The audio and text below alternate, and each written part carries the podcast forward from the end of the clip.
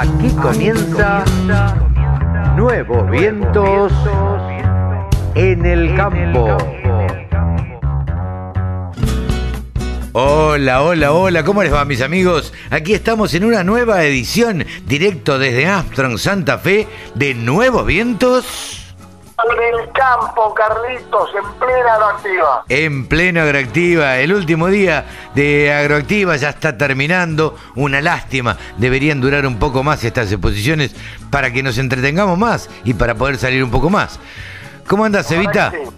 La verdad que sí, la verdad que sí. Se disfrutó mucho en estos días de, de poder compartir con los amigos, pero también se, se vio muchas novedades, muchas empresas llevando cosas a, a la muestra, eh, 830, me contaba Rosana Nardi, 830 expositores Sí. eh, en una muestra ahí en Armstrong que es distinta, no es Expoagro, es una mega muestra muy distinta a Expoagro, con un perfil totalmente distinto, el expositor llega ya con los negocios hechos, con la cosecha este, levantada, eh, y, y- y a ver qué tiene para comprar, qué oportunidades se encuentra, y hay algunas este, propuestas, sobre todo maquinaria agrícola, con, con unos acuerdos este, de, financiación que pone el gobierno que son para aprovecharlo cualquiera prácticamente, ¿no? Sí, eh, eh, escuchaba el.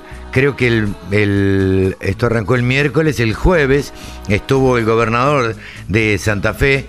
eh, fue impresionante la cantidad de créditos que se dieron a través del Banco Nación. ¿No? Partidas de eh, presupuestarias de crédito para créditos eh, que las otorgaban a través del mismo Banco Nación o a través del Banco de Santa Fe. Impresionante la cantidad de, colocación que hubo y de la venta de maquinaria, ¿no? Sí, sí. eh, eh, las empresas de maquinaria estaban a full. De hecho, yo me animaría a decir, no quiero hablar por todos, pero hay muchos que están totalmente vendidos y que están comprometiéndose a entregar a plazos, ¿no? Este, Yo le pregunté a varios, eh, por ejemplo, para que tengas una idea, ahora me contás de New Holland y, y demás, que vos anduviste por ahí. Yacto, que tiene la planta, la- son pulverizadoras, están entregando a eh, seis meses. Seis, ocho meses. Tienen eh, Néstor Sestari, está entregando como mínimo cuatro o seis meses eh, la- las tolvas. Eh, la verdad es que eh, se ha vendido cualquier cantidad.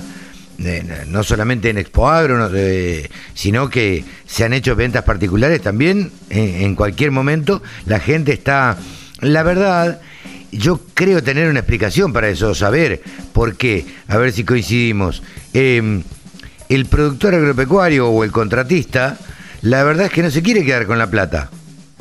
No, no le sirve. No le sirve hacer una plata. Aún en dólares se desvaloriza. Totalmente. Entonces, lo que hace es comprar bienes de capital. Sí, claro. Totalmente. ¿Cómo, cómo notaste a la gente? Ustedes hicieron el quincho, ¿no? Con Juan Carlos. No, tuvimos la oportunidad de hacer el quincho de Horizonte A, eh, auspiciado por la gente de New Holland, ahí en, el, en, en La Reina, en el- la parrilla de La Reina, dentro de la exposición. Eh, había un buen clima en general. eh, a, a- a ver, saliendo un poco del marco de la exposición, hacer el quincho en las expos, si no es un lugar cerrado, como nos pasó en Expo Agro, que tuvimos la oportunidad de tener un lugar que era solamente para nosotros, es medio incómodo porque esto de poder tener una charla más personal con tanta gente dando vueltas es medio, medio Sí. difícil llevar. Sí, sí, sí. Hecho al aire libre es distinto, ¿no? Y mucha gente que entraba, salía, nosotros teníamos una mesa que nos había dispuesto New Holland y alrededor estaban las dos mesas de todos los músicos de, de, de- de Soledad, Claro. que iba a cantar esa tarde eh, en la muestra y era un lío difícil de poder conversar todos juntos, ¿sabes? Pero de todas maneras se ve realmente muy lindo. Eh, pero ahora en, en cuanto a lo que tiene que ver con la muestra y con y la gente que estuvo presente, realmente fue eh, muy buen marco. La- el primer día, sobre todo, fue un día muy frío. Sin embargo, se pudo ver bastante gente para hacer un primer día. Eso sí, temprano se empezó a ir toda esa gente. Y claro, empieza a bajar el frío, después baja el sol y eh, Y se empieza. partido, Carlitos. Sí, claro. ¿No? Este, que eso también nos, nos, nos fue nos fue sacando. Sí, claro. El segundo día estaba un poquito más templado. Eh, y, y la- y bueno, fue la inauguración oficial con, con el gobernador, con el ministro. eh, y la verdad que, bueno, fueron bastante emocionantes las palabras de, de Rosana Nardi, donde ella dijo que, bueno, que el padre le había impuesto mística y que después de dos años, porque Expo Agro eh, se dejaron de hacer Dejó de ser un año. un año nada más. Eh, porque en el 2020 se cortó Expo Agro, en plena Expo Agro, el último día se suspendió y ahí arrancó la cuarentena. Eh, Agroactiva, que es un poquito más adelante, ya no se hizo. Entonces, bueno, ellos sufrieron dos años sin, dos exposiciones sin hacerse. Eh, ella habló de, la mística, de la mística de la, de la, de la exposición que les había impuesto eh, Nardi, Nardi padre, ¿no? ¿Ah? Eh, y bueno, la verdad que estuvo, estuvo muy emocionante, estuvo lindo. Las palabras del ministro, bueno, como siempre, digamos, como todo político, diciendo que este país es lo mejor que hay y que estamos en el mejor de los mundos. La verdad es que yo creo que sí que es lo mejor que hay, pero no estamos en el mejor de los mundos. No, no, no, no estoy, estoy de acuerdo, estoy de acuerdo, pero ya hay un momento en el que no, no, no voy a tomar partido político por nadie, pero sea cual sea el político que hable, uno medio que apaga la máquina, ¿no? Y sí, Eh, el famoso cuento del, del tren de Chicago, hay un- un- una persona que, que un coach que, que hace un cuento de que él fue a, la casa de sus cuñados a dormir una noche que tenía una que dar una tarde en Chicago y se acostó a dormir, el tren pasaba por la ventana y a la mañana siguiente le dice, che, pero yo no puedo dormir, ¿cómo hacen ustedes para dormir eh, con el tren que pasa cada dos horas por para el lado de la ventana? Y, y lo- la familia dice, nosotros ya no lo vimos. y Y claro. acá pasa un poco lo mismo. Y Hay sí. un momento en que esa persona que constantemente dice cosas que ya medio que te lo anulás. Y a los políticos uno empieza como a anularlo ya. Sí, sí, uno es como que desenchufa los oídos y ya sabe lo que van a decir, ya sabes lo que van a decir, ya sabes que van a prometer y bueno, y uno no les da eh, demasiada bolilla. Lamenta- es lamentable que la clase dirigente de este país eh, esté en ese nivel y uno ya no, no, no les cree. Pero bueno, eh, la cuestión es que hemos disfrutado de una atractiva, de una atractiva más, eh, Cevita. La verdad que sí, como bien decía vos, una de las muestras que estuvo dos años cerrada, Mm. no es el cuadro que tuvo, no sé si la fortuna, porque fortuna no tuvo nada que en el medio de esta pandemia, pero por lo menos la pandemia fue de Expo Agro a Expo Agro. Fue una cosa muy loca. La primera presencial al palo de nuevo fue Expo Agro y la Sí. última fue Expo Agro, cuando fuimos de ahí. Sin embargo, Palermo, Agroactiva, Presid eh, y X cantidad, eh, que, las que fueran anuales, estuvieron dos años cerradas. Claro. Y esta agroactiva que estuvo dos años cerrada volvió con todo. Y estuvo realmente muy linda eh, y fue una oportunidad espectacular para, para ver muchas cosas buenas y empresas este, muy comprometidas en el sector que han hecho algunas presentaciones virtuales en su momento, pero que necesitaban verse las caras con los productores y obviamente eh, eh, mostrarle aquello que, que, que- que estaba pendiente de, de- de ver este, en persona. ¿no? Totalmente, totalmente. Cevita, si te parece, arrancamos con las notas que trajimos de allá, de, de Agroactiva, y alguna otra nota que hemos hecho con la gente de Adblick Agro. ¿Te parece? Muy bien, adelante. ¡Vamos!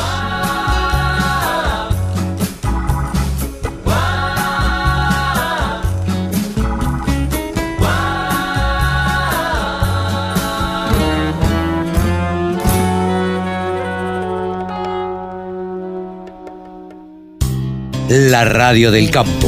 Única emisora con programación 100% agropecuaria. Ahora estamos en comunicación con el periodista que más sabe de mercados de grano. Se llama Pablo Adriani y es el gurú de los periodistas agropecuarios. Hola Pablo, ¿cómo te va? Buen día, Carlos. Un gran saludo para vos y todos los oyentes de la Radio del Campo. Bueno, a pesar de que, les cuento, Pablo, está, esto no, no, no se contagia por radio, gracias a Dios. El COVID, eh, el COVID no se contagia. Pero bueno, lamentamos esto, Pablo, que te haya agarrado de una semana para otra y, y bueno, y que lo estés padeciendo, pero por suerte ya saliendo y bien. Por suerte saliendo. Eventualmente un poquito de tos, eh, pero es, es lo único que me está quedando. Está muy bien, Pablo. Eh, eh, en tanto, en los mercados han seguido. Yo siempre digo que más allá de la de esta pandemia, eh, si hay algo que no paró, si hay algo que en ningún momento paró fue el campo. Eh, porque no puede parar el campo. Porque cuando hay que sembrar, hay que sembrar, se siembra, y cuando hay que cosechar, se cosecha, y demás. Eh, nada, los mercados tampoco pararon, me imagino, Pablo. Sí, sí, o sea, lo que vos acabas de decir es, es, es una frase al pasar, pero eh, en la Argentina eh, cobra mucha importancia, mucha importancia. El sector agropecuario, que se entienda bien con mayúsculas, es el pilar de la economía argentina. Sí, eh, eso los políticos no lo entienden muy bien todavía. Claro, es el pilar del ingreso de divisas. A ver si se entiende. En el mes de mayo, la exportación liquidó 4.200 millones de dólares, récord para un mes de mayo. Claro.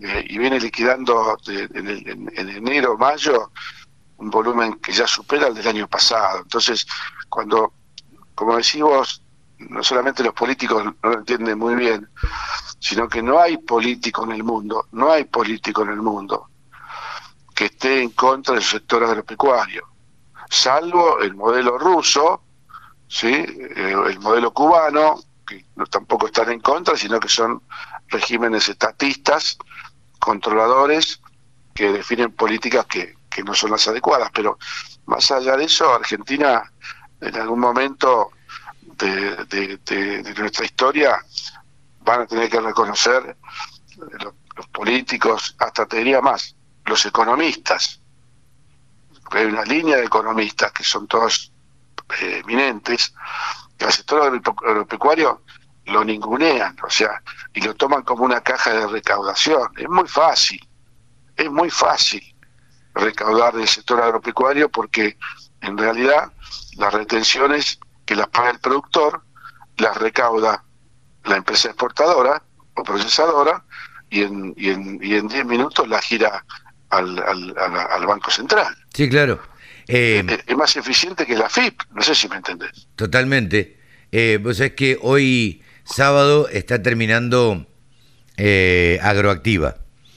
Eh, yo estuve el miércoles y jueves en Agroactiva y en recorridas que uno hace y demás, estuve charlando con Giuliano Ruggeri, Sí. vos me dirás que es italiano, pero es brasilero, es el gerente de ventas de camiones y, de, de Volkswagen.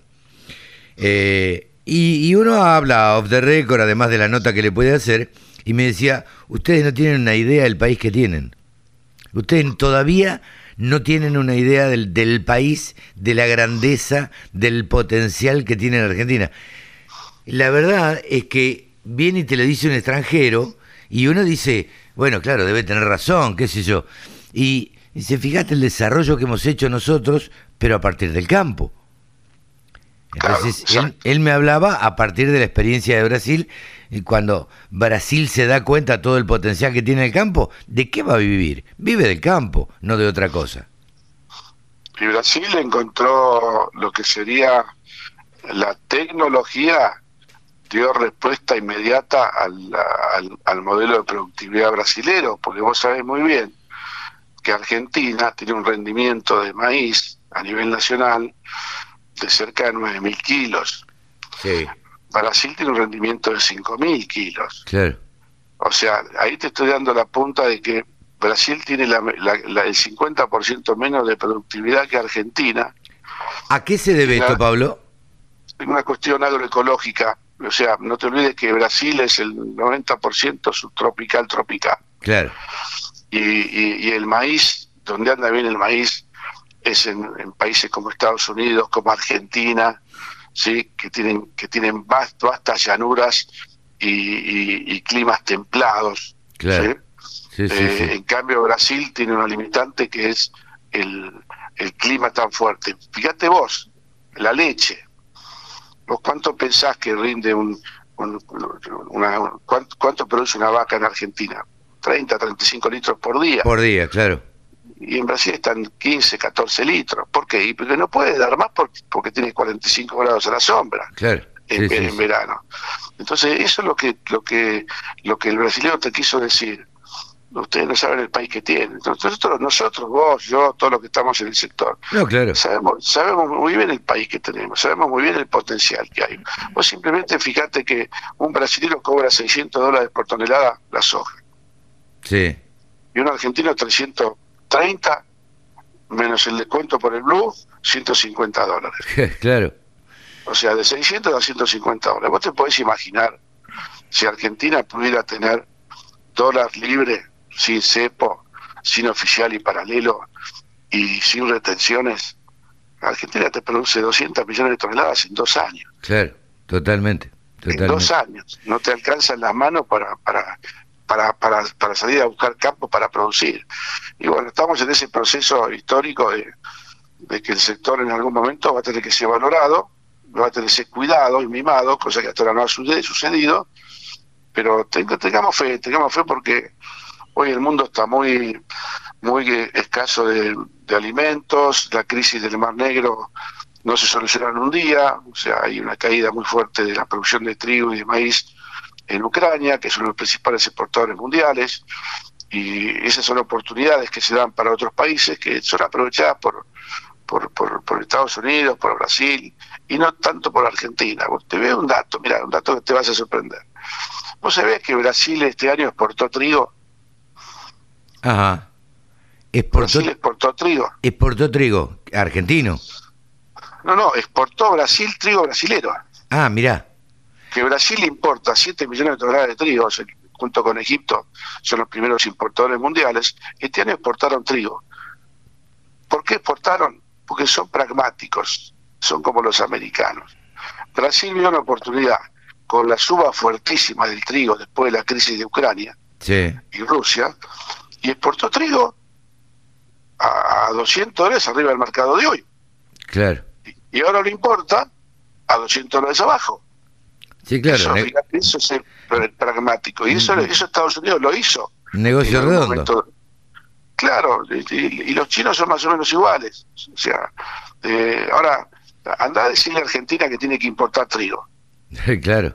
No, no, ¿Me no, entendés? imposible. O sea, me- me- mentalmente y culturalmente no se entiende. Sin embargo, por ahí a vos te conviene, eh, desde el punto de vista económico y de negocio, decir, bueno, vendo 20 millones de toneladas de trigo, las exporto todas, porque me están pagando 150 dólares más, y después las importo desde Canadá, de Claro. Estados Unidos, de Australia. Sí, sí, mucho más barato.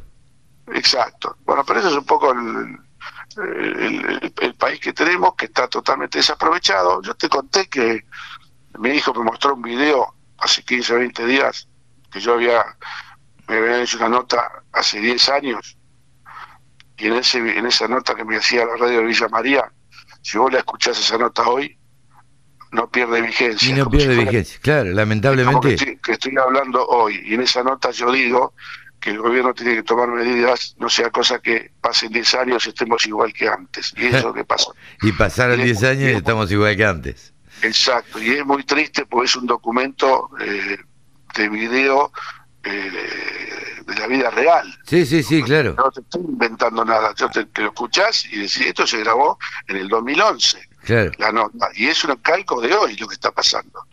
Tipo de cambio atrasado, inflación en dólares, alta presión impositiva, alto gasto público. Eh, un calco de hoy. Sí, de hoy. y escuchás a, a Domínguez hablar eh, en la inauguración, por ejemplo, de Agroactiva, y, y pareciera que viven en otro mundo o que viven en otro país. La verdad, no se entiende. Domínguez es un voluntarista, es un voluntarista, es un político que eh, dentro de todo eh, tenemos que agradecer que está Domínguez y que no hay otro funcionario de la estirpe K Sí, que sea claro. ministro de Agricultura. Sí, o sea, claro. fíjate con, con qué nos conformamos, o sea, eh, con que no venga otro que sea peor. Y, y Domínguez no puede, no puede ir contra la, gran política del Estado que no la maneja él, la está manejando el ministro Guzmán con su acuerdo con el fondo y con el apoyo del presidente, con lo cual Domínguez no tiene margen de maniobra. Yo creo que hay que aceptar lo que está limitado en su cargo y que y que es mejor tenerlo a Domínguez y no a un fundamentalista de lo que conocemos. Seguro, seguro, seguro. Pablo, yo no te quiero eh, robar mucho tiempo y, molestarte estando convaleciente. Eh, ¿Cómo estuvieron los mercados en general? los mercados tuvieron un martes negro eh, esta semana que tuvo que ver con noticias, rumor, información de que Rusia estaría flexibilizando las exportaciones de maíz y trigo de Ucrania. Vos sabés que entre Ucrania y Rusia son los primeros exportadores mundiales de trigo y Ucrania es el tercer o cuarto exportador mundial de maíz. Esa sola noticia provocó el desplome de los mercados.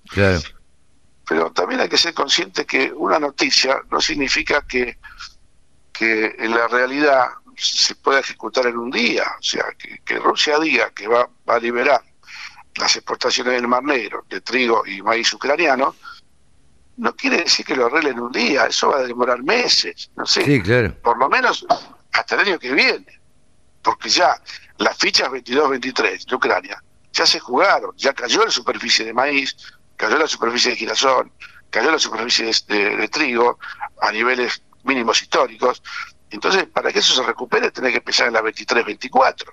Claro. Entonces, posiblemente tenga un efecto bajista cuando salgan los primeros barcos de trigo de maíz ucraniano, pero pero el, balance de oferta y demanda mundial se acomoda cada dos años. Bueno, entonces esa esa noticia, rumor o que yo le vine dando vuelta hace tiempo, provocó la baja, la destrucción del mercado de maíz, de trigo y de soja. ¿Cómo repercutió acá?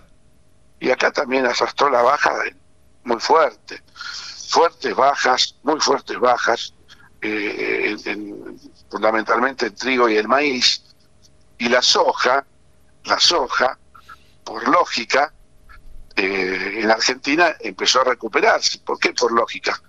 Porque la soja, eh, el Mar Negro no exporta soja, ni produce soja. Claro, claro. Cero, 600 mil toneladas de un, de un comercio de 150 millones. Entonces, ahí te da la pauta de que el mercado se sube a todas estas noticias bajistas, ¿sí? Eh, y después, cuando empiezan a, zarandear un poquito la noticia y, analizar bien cada producto, decir, ¿pero qué estamos haciendo? Si en soja no hay ningún efecto, el mar negro no produce soja. Entonces la soja en Argentina recuperó niveles de 430. Yo digo que la soja tiene, tiene es como un gato, tiene siete vidas, ¿viste? Eh, y, y, bueno, estamos lejos de los 450 dólares que valía hace un mes, ya por fin de abril, eh, y estabilizada en 4.30. El maíz también, el maíz tuvo una fuerte baja eh, y el mercado ahora recuperó muy poquito y te diría que el cierre de, el cierre de la semana está cerca de los 100, 250 dólares el maíz. No es un mal precio, si vos sabés que hace dos o tres años valía 100 dólares. Lo mismo que el trigo, el trigo a 364 dólares y valía 120 dólares el trigo hace dos o tres años. O sea, los valores de hoy, los valores de hoy están duplicando y triplicando lo de hace dos o tres años atrás. Lo que pasa es que veníamos dulce con las uvas y bueno, como decíamos siempre, los árboles no crecen hasta el cielo. Eh, frase que hemos acuñado acá en la radio del campo y lo tenemos claro siempre cuando hablamos de mercados. Pablito, buena semana, recuperate, por favor, cuídate y recuperate. un abrazo grande y buena semana para todos. Pablo Adriani ha pasado aquí en los micrófonos de la Radio del Campo, el gurú de los periodistas agropecuarios. Agricultura, ganadería, semillas, razas, precios, tecnología.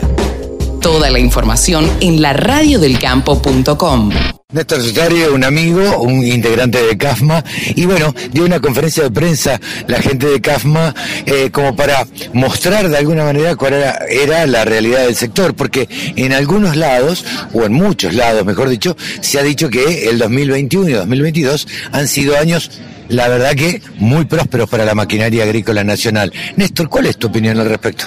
Bueno, no, eh, eh, yo creo que no es un pecado de... A ver, hemos hablado y nos, hemos, y nos quejamos tanto que mm, lo que pasa es que a veces todo lo que vos decís puede ser tomado como que sos anti o sos pro, ¿viste? Entonces, de un lado o del otro. Y yo te hablo desde el lado del trabajo. A mí lo que me interesa es...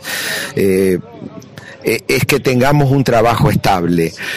Eh, estos dos últimos años a pesar de la pandemia y cuando creíamos que iba a ser un desastre porque salimos de la última del, del, del 2020 con, con una Expoagro cerrada el día anterior, en plena época de cosecha, las fábricas se cerraron, dijimos, bueno, a mí se nos, a nosotros se nos va la época de cosecha y tenemos que esperar el año que viene, va a ser el peor año de nuestra vida. Bueno, sucedió todo lo contrario, o sea, eh, se siguió, siguió el tema de créditos que estaba hacía tres años cortado, que ya no, no, no, no llegábamos, no había créditos, se habían ido muy altos, eh, las, fábricas también subvencionaban parte de ese crédito y desde ese, desde el 21 hasta lo que va de la fecha no dejamos de trabajar. Eh, lo que se pide y lo que tratamos de buscar es eh, eh, lo que busca todo el mundo, ¿no? Lograr que esto se, en algún momento se regularice. Si bien la inflación es en el mundo hay inflación, pero siempre que pasa algo en el mundo, en Argentina se multiplica. Entonces decimos, bueno, que esto vaya bajando porque ¿qué nos pasa? Tenemos la posibilidad hoy de tener el crédito que no teníamos, pero recibimos el dinero, cuando nos damos vuelta para comprar insumos no tenemos insumo o el de los insumos también está sobrepasado porque no esperaba esta venta, está demorado y hasta que no te entrega no te cobra y, y cuando vos vas a, a cubrir eso eh, tenés un, una diferencia enorme. Entonces, bueno, Sí, la diferencia es en dólares. Claro, es que la diferencia es en dólares, pues los insumos aumentan en dólares. Entonces, eh, a veces genera como como una antipatía, porque por ahí el productor puede pensar, bueno, ahora que están vendiendo, eh, no, eh, eh, no quieren dar un plazo o, o dan un plazo muy largo de entrega. Es que realmente no estábamos preparados para vender lo que se vendió. No nos olvidemos que la gente al salir estos créditos toma estos créditos, tiene un cierto resguardo y a veces para el momento en que uno está dispuesto a entregar esa mercadería, eh, por ahí hay un tiempo muy largo y, con- y, no sabemos a cuánto vamos a reponer esa mercadería. Entonces estamos viviendo un momento eh, de incertidumbre. Igualmente te vuelvo a repetir, para los momentos que hemos vivido de falta de trabajo, o de enojo del sector agropecuario, que también lo hubo, y espero que no lo lleguemos a un enojo de esto, porque eh, aunque parezca mentira, si bien todo es económico, la parte económica también se maneja por emoción y se maneja por, por estado de ánimo. El, que el productor esté entusiasmado, eh, pese a un montón de cosas que también hay que corregir, eh, y con el tiempo hay que corregirlas, eh, eh, está en positivo, viene y te habla de producto, no te habla de política en los estanes, cosa que solía pasar eh, años atrás. Así que bueno, en buena hora, ojalá tengamos trabajo para nosotros, para nuestra gente, para los colaboradores, que nuestros colaboradores puedan meterse en un crédito para comprar un auto o lo que sea y que sepan que a seis meses, a un año, van a tener una cuota que la pueden pagar, ¿me entendés? O sea, lo que se- lo, lo normal, buscamos eh, vos- de ser normales. Vos no, eh, nombraste o hablaron dentro en la conferencia de prensa también eh, de la falta de mano de obra. Parece mentira y, y a nosotros que vivimos en, en Buenos Aires nos llama la atención cuando ustedes hablan de falta de, mano de obra. Porque en un país donde hay un 60% de inflación y un 40% de desocupación, parece mentira que en los pueblos, en el interior donde están radicada la maquinaria agrícola, eh, falte mano de obra. Mira, eh, sí, eh, falta mano de obra. No te olvides que estas, eh, t- todo este tipo de empresas están ubicadas bien en el interior del país y a veces en el interior interior, o sea, en pueblos demasiado chicos. Yo estoy, no lo nuestro está ubicado en Colón, provincia de Buenos Aires, una- tenemos 40.000 habitantes, es mucho más, eh, eh, no te digo que sobra, pero eh, eh, lo, lo bueno que tiene es que no tenemos la desocupación que tienen los grandes centros. O sea, nos haría falta gente para poder hasta elegir a veces, pero me quedo con esto y no me quedo con la desocupación. O sea, eh, vivir en una comunidad donde hay desocupación genera un montón de cosas que todo el mundo lo sabe.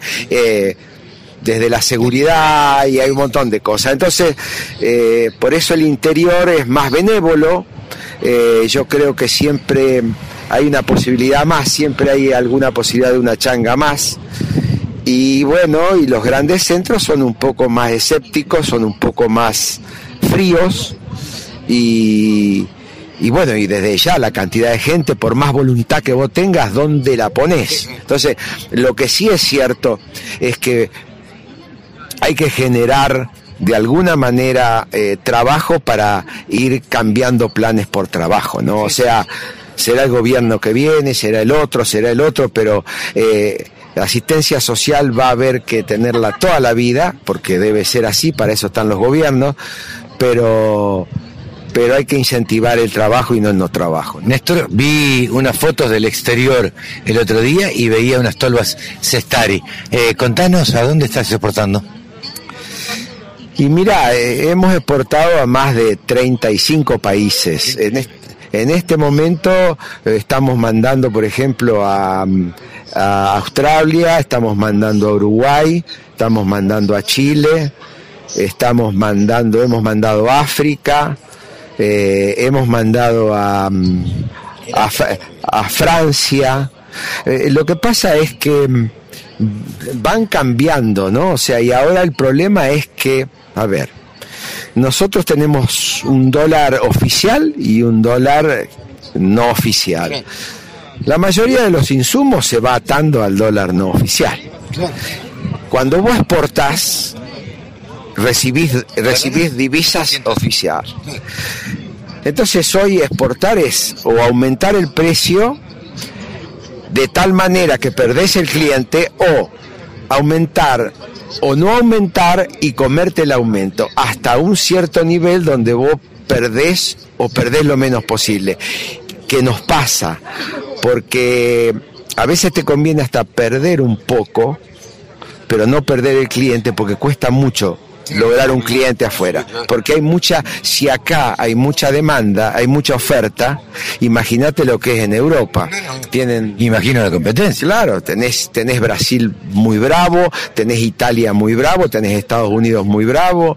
Entonces, bueno, tienen otra otra políticas también, ¿no? Sí, mucha estabilidad de parte de esos países, con lo cual además hay políticas de, de tanto Brasil como Italia como Estados Unidos, políticas que ofrecen eh, ofrecen créditos para la para la exportación en volúmenes grandes donde los distribuidores aprovechan esos créditos a cuatro o cinco años y, y bueno Argentina veremos si lo si lo va a si lo va a ir copiando porque eso es lo que, es lo que te hace que el, distribuidor afuera en vez de comprarte dos máquinas o cuatro máquinas te compre 20 máquinas y eso es lo que cifra, ¿no? Que es lo que pasa a veces con, nuestros competidores. Por último, te hago una, la última pregunta. Eh, ¿Ustedes cuando venden una máquina afuera, la adaptan o venden lo mismo que venden acá en Argentina? No, bueno, según, según en qué lugar. Si es todo Mercosur, eh, es prácticamente lo mismo. Si es en Europa, eh, hay distintas adaptaciones, desde los tamaños, desde el ancho, desde, desde medidas de seguridad. Es, según la, la, exigencia que tenga ese país. Y al, nosotros dedicarnos únicamente a la lo autodescargable, es como que siempre tratamos de, de estar haciendo un traje a medida, ¿no? Eso es lo que nos hace no más vivo, ni más inteligente, ni más piola, ni más rápido que los demás. A veces la necesidad de tener un solo producto hace que vos te tengas que esmerar mucho más y tratar de adecuarte más a las necesidades del, cliente. Néstor, muchísimas gracias. Gracias a vos. Néstor Cestari ha pasado en los micrófonos de la Radio del Campo. La Radio del Campo, www.laradiodelcampo.com. Nos encontramos en Agroactiva, primer día de Agroactiva y estamos con Marcelo Blanco, gerente comercial de Yacto acá en Argentina. Hola Marcelo, ¿cómo estás? Hola, muy bien, muy bien, muy contento de estar nuevamente en esta importante, en este importante evento, después de casi dos años que, que no podíamos disfrutar de él, así que estamos con todos nuestros productos acá en, en Agroactivo. Contame un poquito qué es lo que han traído de novedades, con qué cosas vinieron y con qué expectativas, ¿no? Bueno, eh, felizmente nosotros, a pesar de, dos años un poco de, parate de los eventos, Yacto siguió innovando, Yacto siguió este, realizando eh, nuevas, eh, nuevos lanzamientos, sobre todo en lo que es agricultura de precisión. Así que lo que hemos lanzado este año es un nuevo paquete tecnológico que equipa a todas nuestras pulverizadoras automotrices eh, de la marca Odmis. Odmis es la marca de agricultura de precisión que equipa nuestras máquinas, eh, incorporando sobre todo algunas innovaciones que tienen que ver con, nuevas automatizaciones, o sea, estamos incorporando y lanzando el repetidor de operaciones, que es un, una solución a, lo que es eh, la altura de trabajo de, de, las barras de las máquinas y la velocidad de trabajo. Es un, es un software que que lo que hace es grabar eh, el perfil de altura de la barra y de velocidad de la máquina y después lo repite eh, en las próximas pasadas. Obviamente todo esto geoposicionado eh, con, con, un sistema de, de, GPS que lo controla el, monitor Omni 700 que también es de Omni y con eso tenemos también incorporada la telemetría que también la estuvimos lanzando este año. Todas nuestras máquinas están equipadas con telemetría para que cualquiera de los usuarios lo pueda, eh, pueda gestionar toda la información de la máquina, no solo de la pulverización, sino también todo lo que es vehicular, eh, temperatura de motor, o sea, todo lo que es parte mecánica, eh, en forma directa en su celular o en su computadora. Y otro lanzamiento importante que hicimos este año es que no solo Yacto está participando ahora en pulverización, sino que también en fertilización.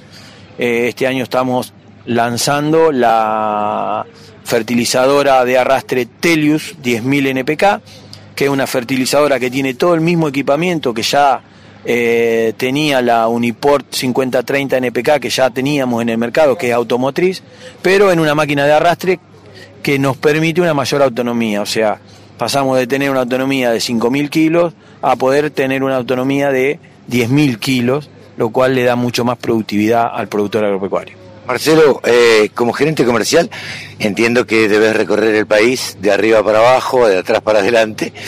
Eh, ¿Cómo estás viendo el, mercado de la pulverización en Argentina? Bueno, realmente muy competitivo. Eh, o sea, tenemos, sobre todo en lo que es la parte agrícola tradicional, ¿no? Nosotros tenemos un, un portfolio de producto muy amplio y en algunas economías regionales eh, sobre todo lo que es el Valle, Cuyo, el Litoral y el NOA, eh, tenemos una porción más grande de mercado, un mercado un poco más específico por el tipo de producto que tenemos. Eh, tenemos hoy estamos presentando 23 modelos, o sea, casi que tenemos un modelo de, máquina para cada, para cada región y para cada tipo de plantación. Pero hablando específicamente del mercado más importante, que es el mercado agrícola tradicional, es muy competitivo. Tenemos este, máquinas nacionales eh, de muy buena calidad, así que eso nos exige cada día más y, digamos, no solo a nivel producto, que, bueno, ahí depende mucho de las innovaciones que, que por suerte Jacto nos está brindando, pero también hay un, hay un tema comercial, de, de, de, de líneas de financiamiento, o sea, hay que estar muy, muy atentos a eso porque el mercado realmente es de muy alta exigencia y de muy, muy competitivo. ¿Están en, ventaja o en desventaja respecto, ustedes son una eh, fábrica brasilera, eh, o sea, es, maquinaria importada, ¿cómo compiten con, con lo nacional? Bueno, precisamente... Eh, ahí te tengo que corregir, digamos. Precisamente lo que hicimos fue nacionalizar nuestros productos. Claro, sé que armaron, arman acá en Argentina. Nosotros desde el 2018 ya inauguró una planta en Arrecife, principalmente por la, la, exigencia y la competitividad del mercado y sobre todo también teniendo en cuenta la línea de financiamiento que benefician a los, a los productos locales, eh, Yacto se reconvirtió en Argentina y, montó una fábrica. O sea, hoy tenemos una fábrica en Arrecife, tenemos una fábrica de 36.000 metros cubiertos, donde internalizamos, interne, internacionalizamos. Sí, en realidad eh, internalizamos, o sea, internamente estamos haciendo eh, procesos como soldadura, como granalla, fosfatizado y, tratamiento de piezas, pintura, y la línea de montaje. O sea, no solamente es una línea de montaje, sino que todo lo que es eh, eh, materiales de chasis, barandas, escalera, eh, pasarelas, todas piezas de hierro que puedan ser fabricadas en Argentina, las estamos fabricando en Argentina. Frenos, cubiertas, tanques, todo lo que fibra de vidrio también se está haciendo acá. Y las máquinas van incorporando de a poco cada vez más productos, eh, componentes nacionales. Y tenemos tres modelos de máquinas automotrices, cuatro, perdón, cuatro modelos de máquinas automotrices ya nacionalizados. O sea, estamos entrando eh, con esta intención de ganar eh, porciones de mercado en, mayor cantidad de componentes locales. Y de competir directamente con la maquinaria nacional. Y de competir de igual a igual con, con la maquinaria nacional. A propósito de, tus viajes y de tus recorridas y demás, ¿cómo notas al, al productor agropecuario hoy en día? Bueno, eh, lo noto demandante de nuevas tecnologías, pero a la vez preocupado. O sea, eh, preocupado sobre todo más por cuestiones de incertidumbre, eh, de cuestiones, no sé si, no sé si políticas y financieras, sí, sí, sin querer entrar en, lo político, pero eh, digamos, la, demanda no para, hemos tenido el año pasado y este muy buena demanda y la seguimos teniendo. estamos debiendo máquina como todo el mundo, estamos muy atrasados pero realmente si tuviésemos eh, algunos de esos factores que hoy le generan incertidumbre al productor, con un poquito más de estabilidad, y esto se podría multiplicar por, por mucho, pero lo veo así, lo veo de, esa forma. Marcelo, ¿con qué tiempo de, entrega están teniendo ahora? Y hoy estamos eh, hablando de entrega de, máquinas, depende del modelo de máquina. Hablando de agricultura tradicional, estamos hablando de marzo, abril del 2023. Caramba, ese es bastante. Sí, sí, tenemos todos, casi todos los negocios ya comprometidos o por un cliente o por eh, nuestra red de concesionarios. Pero hoy te diría que todo lo que está comprometido por la red de concesionarios ya tiene también eh, nombre y apellido, digamos, de alguna manera. Que bueno, a medida que se va acercando la fecha de entrega, se van, eh, digamos, como finiquitando algunas cosas. Pero si hoy tengo que hablar de una entrega disponible, tengo que hablar de marzo, abril del año que viene. ¿Y a vos cómo, cómo te trata ese productor cuando le entrega la maquinaria? Y nada, eh, es como que por suerte todos estamos iguales, entonces eh, es como que entiende un poco la situación, pero sí, es complicado, es complicado porque también por esta incertidumbre que hay en el eh, que flota en el aire de, de, estas cuestiones que no se terminan de, de estabilizar cuanto vos más tiempo le decís que le va a entregar la máquina, también le generan ciertas dudas de que eso realmente pueda, pueda hacerse, cuajarse. Pero bueno, la verdad que se comprometen, se ¿Cuántos, ¿Cuántos concesionarios tienen? Nosotros tenemos activos, activos 31 concesionarios y sus sucursales, ¿no? Bien. Eh, te agradezco muchísimo esta charla con la Radio del Campo y bueno, esperamos seguir este, dando vueltas y encontrarnos en cualquier momento. Bueno, muchas gracias y bueno, cuando quiera. Gracias. Exposiciones, muestras, rurales, novedades. Toda la información en laradiodelcampo.com. Juliano Ruggieri. ¿Cómo te va, Juliano? Muy bien, muy bien, excelente. ¿Cuál es tu puesto en Volkswagen? Yo soy el gerente nacional de ventas de camiones y buses. Bien, y originario de Brasil, obviamente. Por supuesto, se nota por el acento. Eh, contame acá en Agroactiva, el primer día, ¿Qué es lo que están presentando? ¿Con qué novedades vino Agroactiva Volkswagen? Bueno, a nosotros es un placer siempre participar de ferias del sector agro, ¿no? Y este año acá en la Agroactiva nosotros estamos presentando en esta feria eh, la novedad de, de, la marca, que es el Meteor, que es el camión más grande de la marca Volkswagen. Camión este fabricado 100% en Brasil con tecnología brasileña, camión diseñado para nuestra región, ¿no? un camión hecho para Sudamérica, para las condiciones climáticas, condiciones de carretera, la geografía que tenemos en Sudamérica. Por lo cual nosotros creemos mucho que el camión Meteor es un camión que llega a la Argentina muy alineado con lo que es el agronegocio, ¿no? la ganadería, la producción de leche, el transporte de granos en general, eh, que es algo muy común en países como Brasil y Argentina, que prácticamente todo el producto del agronegocio se transporta sobre camiones. Sí, se transporta sobre camiones, no tenemos una gran red de trenes, este, creo que ni en Brasil ni en, ni en la Argentina tampoco tan grandes.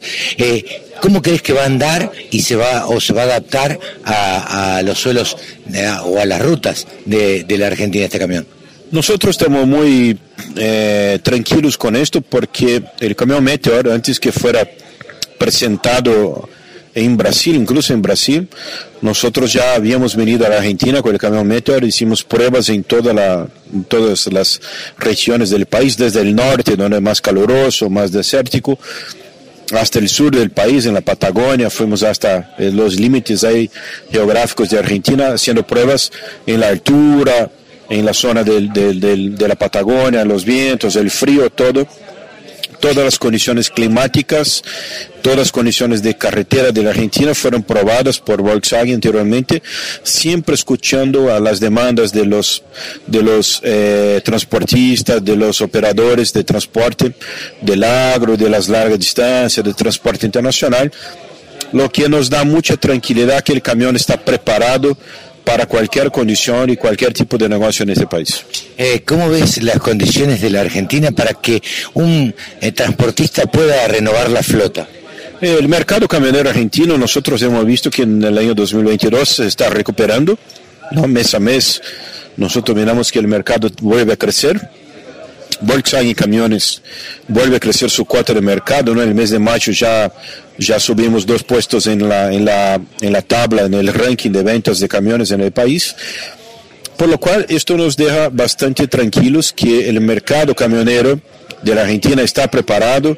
Volkswagen tiene buena oferta de productos, ¿no? la oferta desde el camión más chico de la línea Delivery, pasando por la línea Robust y Constellation, ya reconocidas en el mercado y ahora con la entrada del Meteor en el mercado, el más grande del Volkswagen, todos los vehículos adecuados al mercado, con ofertas comerciales, ofertas de financiación, junto también con el Banco Volkswagen, para ofrecer al camionero argentino, a las empresas argentinas, las mejores condiciones, tanto técnicas como condiciones comerciales para eh, acceder a los productos Volkswagen Camiones de. Eh, ¿Cómo ven la financiación eh, respecto de los bancos y si Volkswagen está eh, teniendo financiación propia? Volkswagen tiene eh, financiación con bancos privados y también a raíz de su propia financiera, Volkswagen Financial Services, nosotros ofrecemos planes de financiación bastante competitivos para todos los clientes de la marca en toda la República Argentina. Juliano, muchísimas gracias y muchísimos éxitos acá en Argentina. Muchas gracias. Argentina es un país que me ha recibido muy bien. Estoy muy contento de poder vivir acá en Argentina estos seis primeros meses, adaptándome con el frío, pero ya sintiéndome un perfecto argentino. Bueno, en esta exposición te ha tocado un frío bastante fuerte. Sí, un frío fuerte para un brasilero, pero se, se acostumbra, se adapta y es un país lindo.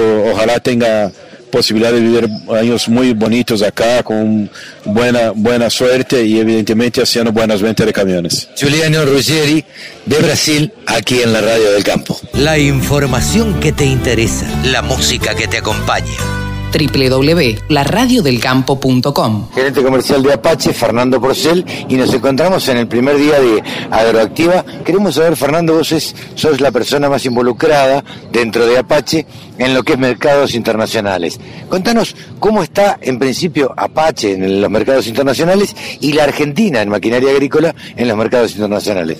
Bueno, buenas tardes. Bueno, un gusto que estén acá con nosotros en, en Agroactiva. La verdad que sí, eh, como yo digo siempre, Apache es una empresa que hace ya 50 años que exporta maquinaria agrícola, un poquito más porque desde el año 70 que Apache inició exportaciones, así que tenemos una tradición exportadora importante y una perspectiva de, de crecimiento en exportaciones también importante porque la verdad que nosotros en muchos países somos muy conocidos, por ejemplo, justo que me comentabas de Sudáfrica, nosotros hace más de 14 años que estamos vendiendo nuestras sembradoras allá. La verdad que ya tenemos una marca reconocida en el país Eh, de hecho, hace 14 años que también vamos ininterrumpidamente, salvo pandemia, a la, a NAMBO, que es una feria muy importante, que es, que es como Agroactiva, como Expo Agro, es una feria grande, donde hay expositores de muchos países, nosotros competimos con empresas de Estados Unidos, de Europa, de incluso de Sudáfrica también. Hay fabricantes locales de sembradoras, pero la verdad que nosotros a fuerza de producto, de diseño, de tecnología, de reconocimiento del fierro que tiene Apache, eh, ya tenemos más de 170 sembradoras trabajando en el país y la verdad que nos pone muy contentos, no, ya nos reconocen, ya de hecho algunos hasta nos han copiado, digamos, el diseño de nuestra máquina, pues la verdad que es una máquina que tuvo muy buena penetración en el mercado y la verdad que este año y el año que viene, y bueno, y ya con la máquina que, que estamos presentando ahora, que también presentamos en la, en la, muestra anterior en marzo, que es el modelo 99000, es una máquina que también tenemos muy buenas expectativas de también poder colocarla en ese mercado. Eh, eh, Fernando, contanos si ustedes tienen que hacer adaptaciones de acuerdo al, pueblo, eh, al país, a, a la localidad, o, o son las máquinas estándar, las llevan así y funcionan en otro país. Bueno, nosotros cuando empezamos a vender, por ejemplo, en Sudáfrica, el productor sudafricano sembraba a 2 metros 10, que es una distancia enorme para lo que es nuestro, nuestro distanciamiento, que bueno, nosotros pasamos de 70 centímetros a 52, ellos tenían que bajar de 2 metros 10 o a 70 o a 52, que era la medida nuestra. Empezamos a vender máquinas inicialmente a 91 centímetros, que era una medida alternativa, Después pasamos a 76 centímetros, que también es un poco la, herencia americana de máquinas que siembran a 76 los americanos. Y bueno, y los sudafricanos un poco también les gusta buscar ese tipo de tecnología, pero bueno, después con, con, la siembra directa, con lo que nosotros le planteamos como modelo de negocio productivo, de, de, poder tener mayor productividad trabajando a 52 centímetros, la verdad que los resultados que ellos tuvieron fueron muy buenos. Y bueno, y lentamente fuimos adoptando e incorporando la, la tecnología con la siembra a 52 y hoy el 95% de nuestras máquinas exportadas son a 52 centímetros. Eh, Fernando, eh, a ver, nosotros estuvimos hace un rato en una conferencia de prensa de, de CAFMA y bueno, contaban la, la, realidad argentina. Vos que tenés la oportunidad de viajar por el mundo, ofrecer las maquinarias Apache, ¿cómo ves la maquinaria argentina en general en el mundo? Eh, a la sembradora la veo un producto muy competitivo. Realmente eh, Argentina tiene sembradoras distintivas y distinguidas en relación a las marcas internacionales. No así en cosechadoras y tractores, que lo veo al mercado mucho más complicado, incluso también pulverizadoras también. Pero sembradoras yo creo que nosotros tenemos lo que el resto del mundo no tiene en materia de producto, de diseño, de versatilidad, de adaptarse a distintas, a distintas configuraciones de máquina. Nosotros siempre decimos lo mismo, la sembradora es un traje a medida y esa posibilidad de tener un traje a medida nos permite obviamente poder colocar máquinas donde nosotros tenemos usuarios en muchos países que tienen tractores y cosechadoras John por ejemplo, y sembradoras tienen Apache porque ellos consideran que su marca de tractores y cosechadoras no tiene el producto que ellos necesitan y sí lo encuentran en una marca como Apache. Eh, ¿Cómo augurás el futuro eh, de, eh, ante este contexto que se ve en la Argentina? Nosotros creo que vamos vamos por carriles de crecimiento diferenciales en lo que es el sector del agro, de la maquinaria, porque realmente el productor argentino, como yo también digo siempre, es distinto, eh, es muy eficiente, trabaja muy bien. Eh, y bueno, y nosotros también estamos con planes de crecimiento, estamos eh, empezamos a construir una planta nueva, estamos agregando 4.000 metros cubiertos a los 20.000 que ya tenemos, la verdad que vamos a crecer un 20%. ¿Están pegados? Estamos, sí, es un, es un lote que está contiguo cruzando la calle, que, es, bueno, es una hectárea, empezamos casi con 4.000 metros, estamos con un plan ambicioso de crecimiento también, así que bueno, nosotros queremos seguir participando más en el mercado, tenemos producto, tenemos tecnología, tenemos una red comercial importante que está creciendo y se está profesionalizando, y nosotros también internamente nos estamos profesionalizando, así que la verdad que las expectativas nuestras de crecimiento en el corto plazo son muy buenas. Me comentaron por ahí que están por hacer casi una línea especial, una de, este, de fabricación para la 99.000. Sí, bueno, casualmente con la construcción de la nueva planta que van a ser 4.000 metros, vamos a fabricar el año que viene, a partir de abril-mayo, ya vamos a tener esa, esa línea de montaje importante en superficie disponible para ese modelo. Fernando, muchísimas gracias. Bueno, un gusto, gracias por estar presente acá en este día tan frío. Fernando Porcel ha sido eh, el gerente comercial de Apache aquí en los micrófonos de la Radio del Campo. Con un solo clic, descarga la aplicación La Radio del Campo. Después, solo tenés que ponerte a escuchar tu radio.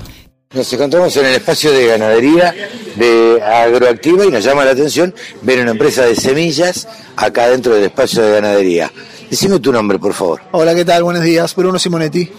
¿Qué cargo tenés dentro de Advanta? Yo soy el responsable comercial de lo que sería Conosur, atiendo Uruguay, Paraguay, Chile y, y el negocio de licencias en Argentina. La pregunta ahora es, ¿qué hace una empresa de semillas adentro de un espacio de ganadería? Bueno, la idea más que nada es, Advanta está buscando a través de, su, de sus cultivos de sorgo, maíz y girasol, estamos tratando de trascender un poco el negocio de la semilla per se y, y ir un poco más allá y, y tratar de transformar este, esta semilla en kilos de carne y leche y estar cerca del productor a través de esta diferenciación.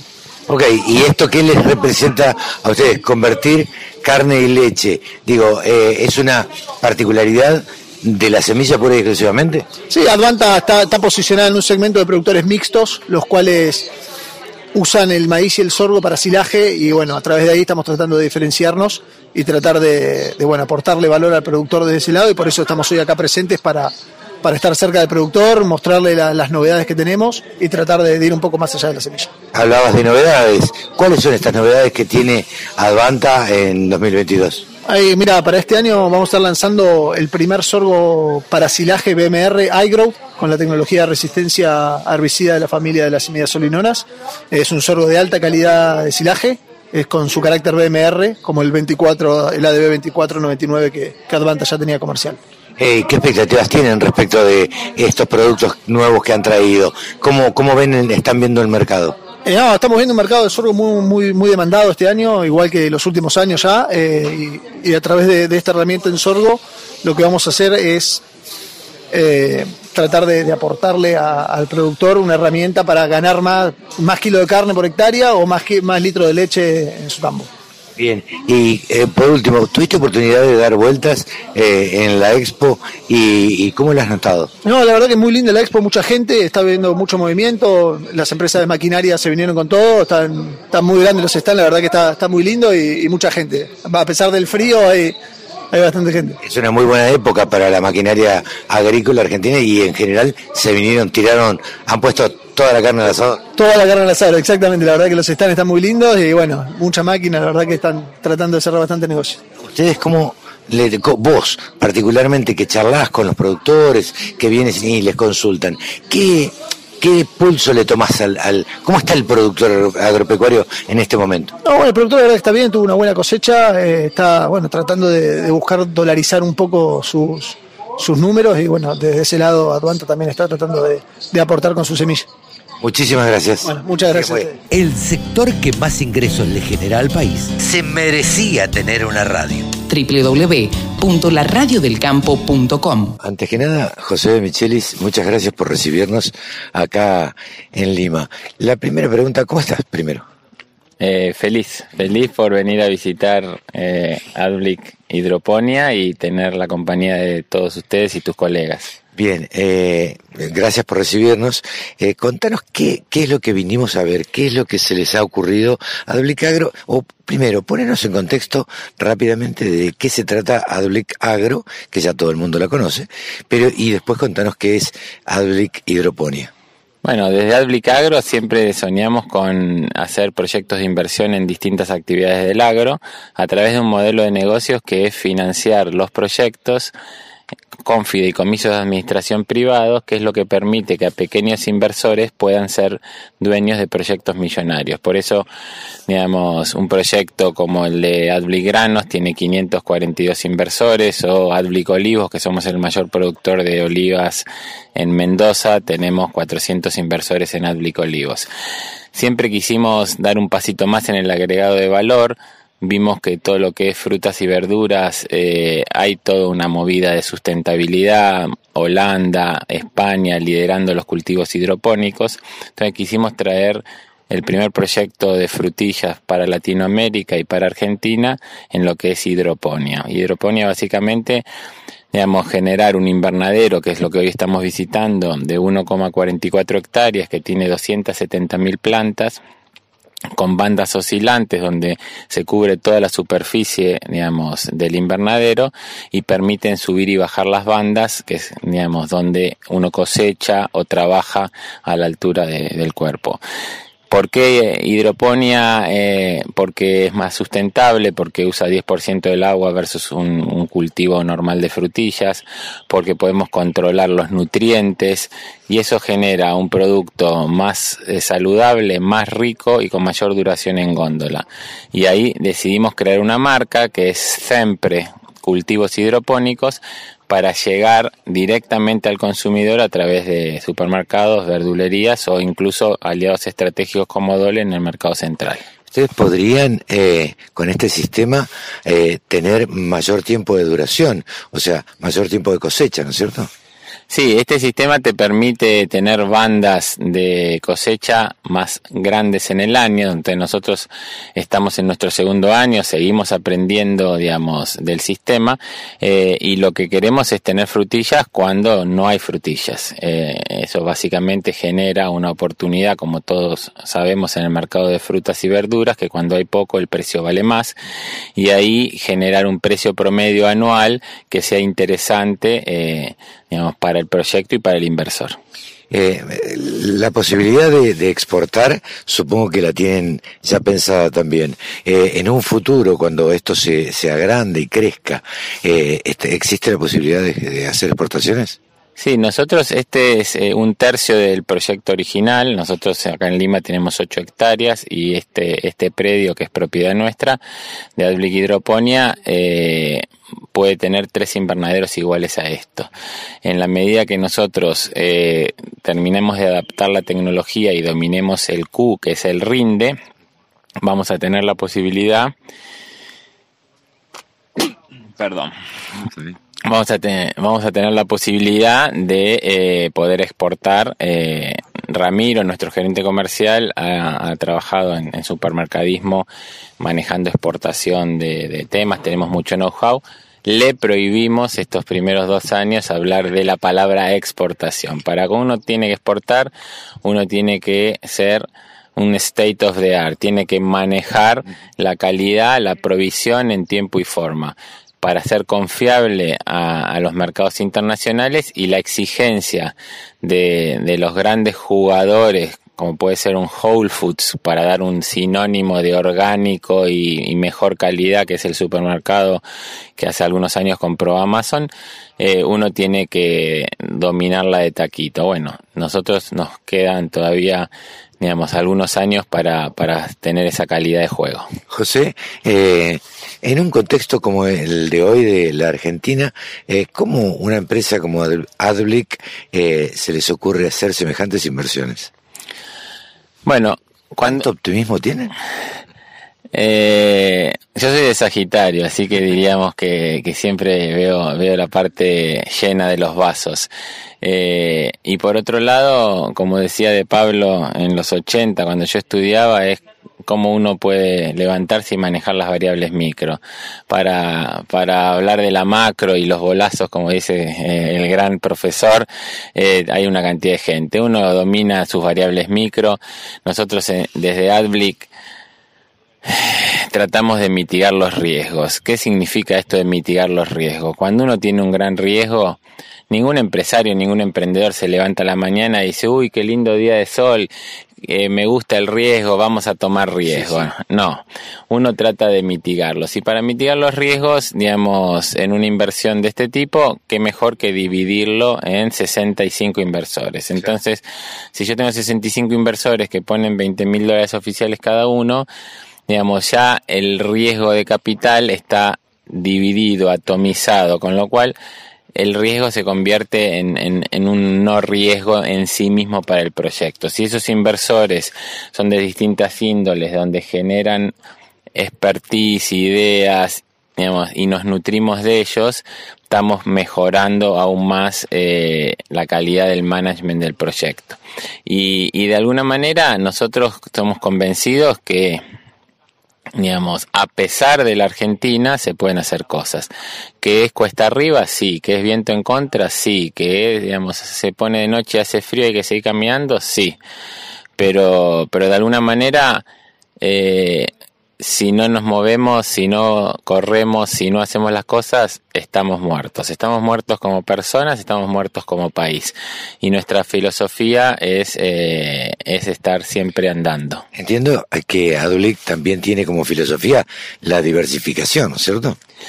Sí, y eso es un buen punto. Nosotros hablamos de que un inversor medio puede tener ahorritos en finanzas, algún ahorrito en ladrillos y decimos por qué no diversificar entre el 15 y el 20% en economía real del agro, donde Argentina si hay un sector que es el, el sector argentino es el agro.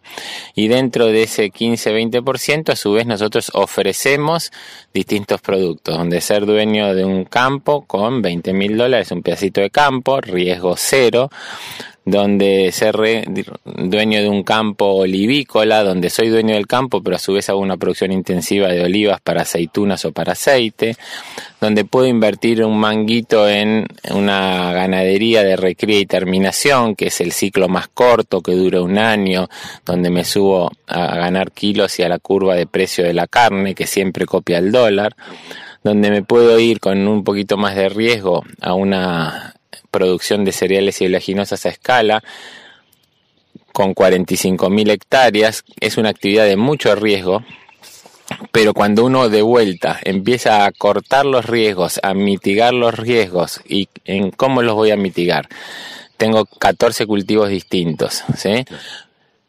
En 106 campos, en 500 lotes, en 8 ciudades, en 3 macrozonas que se complementan climáticamente. A su vez eso genero, digamos, seguros para la producción y trato de hechar o de vender cuando me cierra el número los precios en función al avance genológico digamos de los cultivos o en función a los costos que voy gastando en ese cultivo. Entonces, cuando uno empieza a mitigar los riesgos y los divide, los separa, convierte los riesgos en no riesgos y en una oportunidad. Y hoy Adligranos es una compañía, digamos, que viene superando los dos dígitos de renta los últimos tres años. El fondo que armamos en el mercado de capitales duplicó el año pasado la renta esperada de compañías de seguros que invirtieron en nosotros y es por eso que compañías como Sancor, como La Segunda, como San Cristóbal, como Federación Patronal, como la Mercantil Andina, como Zurich, como Insur,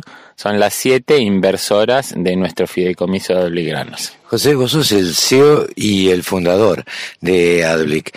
¿Cómo haces para manejar esta ansiedad que a veces se les puede llegar a presentar a cada uno de los inversores? Bueno. ¿No vienen a golpear la puerta? ¿No?